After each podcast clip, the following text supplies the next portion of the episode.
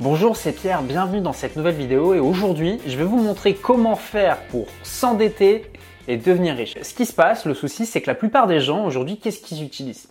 Ils utilisent en fait des placements comme le livret A, comme le plan d'épargne logement ou euh, pour voilà, pour euh, placer leur argent, pour investir leur argent. Il y a d'autres personnes aussi, la plupart des gens qui font ça, c'est ils mettent ça sur des assurances vie. On sait que c'est le placement, un des placements préférés euh, en Europe de placer son argent sur des assurances vie.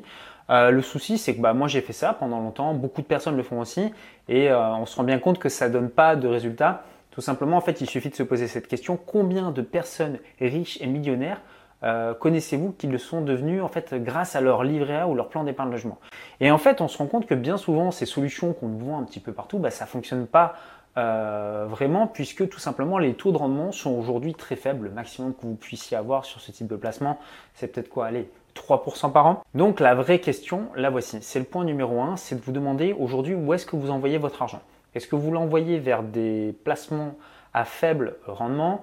Est-ce que vous envoyez votre argent, je ne sais pas moi par exemple, pour acheter des choses euh, dont vous n'avez pas forcément besoin? L'idée c'est peut-être de rediriger ce fluide et de l'envoyer vers, au lieu de l'envoyer vers des choses où la valeur tend vers zéro, de l'envoyer vers des choses où la valeur va plutôt augmenter. Deuxième point de cette vidéo, c'est que vous devez connaître un indicateur. Et cet indicateur en fait va vous permettre de calculer la valeur que va avoir euh, tel appartement par rapport à tel autre appartement. Donc cet indicateur, il s'appelle en fait le taux de rendement sur, sur investissement.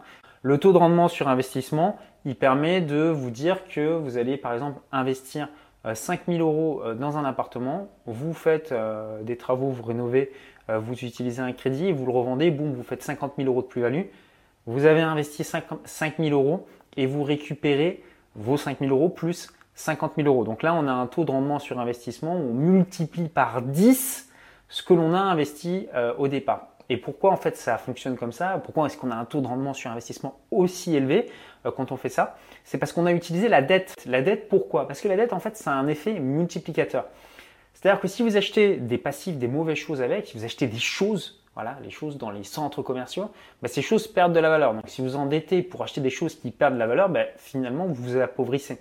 Maintenant si vous utilisez la dette pour acheter des actifs, des choses qui vont vous enrichir, ben là c'est pareil, ça va avoir un effet multiplicateur. C'est vraiment en utilisant la dette que l'on va s'enrichir, pas en utilisant les placements comme le livret A ou le plan d'épargne logement ou l'assurance vie ou je sais pas quoi. Quatrième point, quatrième avantage à utiliser la dette, c'est que la dette, ça annule les impôts. Non seulement avec la dette, vous vous enrichissez beaucoup plus vite, mais en plus, vous économisez de l'argent parce que vous payez moins d'impôts. Et ça, c'est les riches qui l'ont bien compris. Par exemple, les multinationales comme Starbucks, euh, Coca-Cola, euh, McDonald's, qu'est-ce qu'ils font? Ils ont des endroits en fait où ils ont des filiales qui leur apportent énormément d'argent. Mettons que par exemple, je sais pas, ils fassent 10 millions sur une filiale euh, qui se trouve, euh, je sais pas, par exemple en Belgique. Et eh ben cette filiale en Belgique va faire un prêt de 10 millions d'euros sur une autre filiale à l'étranger. Ce qui fait que quand on fait le résultat du bénéfice 10 millions moins 10 millions, le résultat net est égal à zéro et donc ils ne payent pas d'impôts. Et c'est ce qu'on entend souvent un petit peu dans les médias. Oui, ces sociétés qui payent pas d'impôts, mais c'est tout simplement parce qu'ils utilisent le mécanisme de la dette. Chose que la plupart des particuliers n'utilisent pas parce qu'ils se disent ah non, c'est, enfin, faut pas s'endetter, c'est pas bien, c'est une mauvaise chose. On m'a toujours dit qu'il fallait pas s'endetter. Donc réfléchissez, la dette c'est juste un multiplicateur. Si vous faites des choses positives, ça va monter. Si vous faites des choses négatives, ça va baisser. Donc l'idée, c'est d'avoir des revenus passifs. Donc plutôt que d'avoir une seule source de revenus. Beaucoup de personnes, en fait, ce qui se passe, c'est qu'ils ont une source de revenus. Généralement, c'est leur salaire. Et on va dire qu'ils ont une deuxième source de revenus, c'est un petit peu les intérêts qu'ils ont sur leur placement euh, à la banque. Donc quand on n'a que ces sources de revenus, bah, si on a une source de revenus qui s'arrête, par exemple on perd son emploi, bah, c'est fini, on n'a plus rien. Maintenant si on a des revenus, par exemple on touche un loyer sur un bien immobilier, on touche un loyer sur un deuxième bien immobilier, on touche euh, des dividendes parce qu'on a euh, des parts dans un business, on touche de l'argent parce qu'on a un business par exemple en ligne, on touche, voilà, vous avez comme ça 10, 15, 20 lignes de revenus passifs.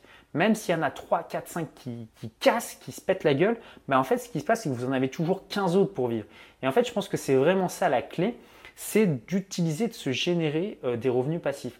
Et les revenus passifs, je pense que c'est très dur de se les générer juste en épargnant classiquement. Je pense que c'est beaucoup plus simple de se les générer en utilisant les effets de levier. Le, par exemple, le crédit immobilier, c'est une excellente idée. Il y a beaucoup, beaucoup, beaucoup de personnes qui se sont enrichies là-dedans parce qu'ils ont acheté des actifs, des, attention, des appartements avec un fort taux de rendement sur investissement. Si vous achetez un appartement où vous perdez de l'argent, bah forcément, euh, la dette, effet multiplicateur, vous perdez beaucoup plus d'argent que ce que vous en gagnez. Pour vous remercier d'avoir suivi ces vidéos, ce que je vous propose, c'est que vous pouvez télécharger une heure de formation offerte dans laquelle je vous montre comment faire pour obtenir un crédit immobilier auprès de votre banque euh, tout ça en moins d'une après-midi. Donc moi je suis un ex-banquier pour, euh, bah, si vous ne le saviez pas, donc je vous montre un petit peu comment, comment ça se passe de l'autre côté. Si vous avez aimé cette vidéo, bah, vous cliquez sur j'aime, partagez-la et vous pouvez également vous abonner à ma chaîne YouTube pour recevoir librement et gratuitement toutes mes prochaines vidéos. Moi je vous dis à très bientôt, prenez soin de vous, ciao